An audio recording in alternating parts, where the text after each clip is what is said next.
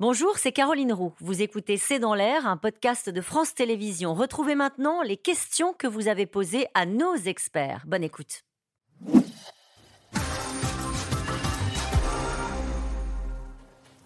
On commence avec la question de Philippe. Ces groupes de jeunes sont-ils organisés comme les Black Blocs?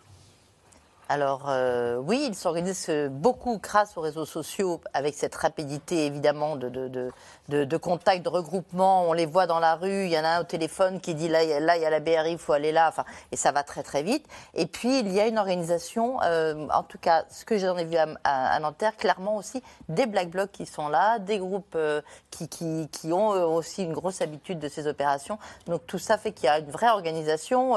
il y a dans les mouvements aussi, je les ai vus quand qui recule, il y a, il y a quand même des chefs derrière qui disent attention, plus de munitions, on recule. Enfin, c'est assez euh, organisé sur le terrain. Mm.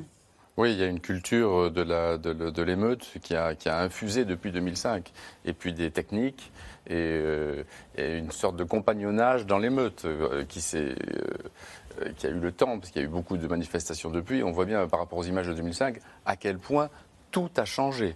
Et puis surtout, il y a une culture dans ces quartiers quand même qui s'est, même s'il y avait déjà des trafics en 2005, évidemment, évidemment, mais on bat d'année en année des records de consommation des stupéfiants. Ça fait des trafics, ça emploie 250 000 personnes en France, c'est 3 milliards de PIB, euh, le cannabis. Ça fait d'année en année, euh, des, surtout dans ces quartiers, des, des espèces de, de, de mini-cités États concurrents. Euh, les mamans, effectivement, elles, vont, elles ont besoin d'aller chercher leurs enfants à la sortie du collège parce que sinon c'est trop facile d'aller pour 300 euros par jour euh, faire le guet. Donc c'est vrai que quand vous avez le choix entre 300 euros pour faire le guet et, et, puis d'aller à l'école, surtout si l'ascenseur marche mal derrière, eh ben, il faut que les mamans elles, fassent le boulot. C'est ça le pire. Mmh. Et vous voyez le, changement qui, d'ambiance et d'époque quand vous regardez deux films. Euh, la haine, qui date de la fin des années 90, et vous regardez Les Misérables, vous voyez qu'on est passé là aussi à autre chose. Euh, les émeutiers sont plus jeunes, etc., etc. Et la structuration du trafic et des violences euh, n'a plus rien à voir avec ce qu'elle était à l'époque. Hein. Dans, beaucoup de cités aujourd'hui, vous avez des chicanes avec des, carcasses de voitures, etc., etc., pour filtrer les entrées. Hein, quand le, président de la République s'est déplacé à, Marseille il y a quelques jours, l'office HLM local a dépensé des, dizaines et des dizaines de milliers d'euros pour nettoyer euh, des, mètres cubes et des mètres cubes de gravats qui étaient positionnés. Donc, donc ça, a beaucoup changé aussi. Euh, question de Pascal. Un couvre-feu strict pour les mineurs pour une période prolongée ne serait-il pas utile? Si, sans doute, mais euh, comment vous contrôlez que c'est un mineur et comment vous contrôlez tout court? Je pense que c'est ça aujourd'hui le principal problème, surtout quand il y en a partout sur le territoire. Olivier nous dit que viennent faire la BRI et le RAID dans des opérations de maintien de l'ordre. Bah, officiellement rien, si ce n'est euh, de se montrer, euh, donner le, une image de force, et puis surtout, si dans, dans certains cas, euh, procéder à des interpellations. C'est difficile d'interpeller. 827 interpellations comme hier, 800, c'est la totalité des geôles de garde à vue en région parisienne. C'est le record des Gilets jaunes du 8 décembre 2018, c'était 800 arrestations.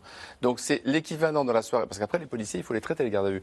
L'équivalent, hier soir, ils ont rempli, en, alors en France, mais l'équivalent de toutes les geôles de garde à vue de région parisienne. Vous vous rendez compte On est déjà au maximum, comme vous disiez tout à l'heure, on est déjà au, max, au bout de trois jours au maximum de tous les indicateurs. C'est ça qui est affolant dans ce phénomène.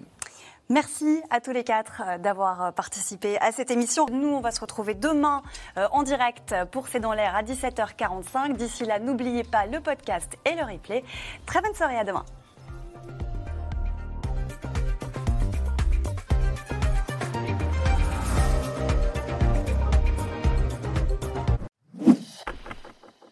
Merci d'avoir écouté C'est dans l'air. Comme vous le savez, vous pouvez désormais écouter l'intégrale, mais aussi l'invité ou vos questions à nos experts. Tous ces podcasts sont disponibles gratuitement sur toutes les plateformes de streaming audio. Et pour le replay vidéo, c'est sur France.tv, bien évidemment. À bientôt.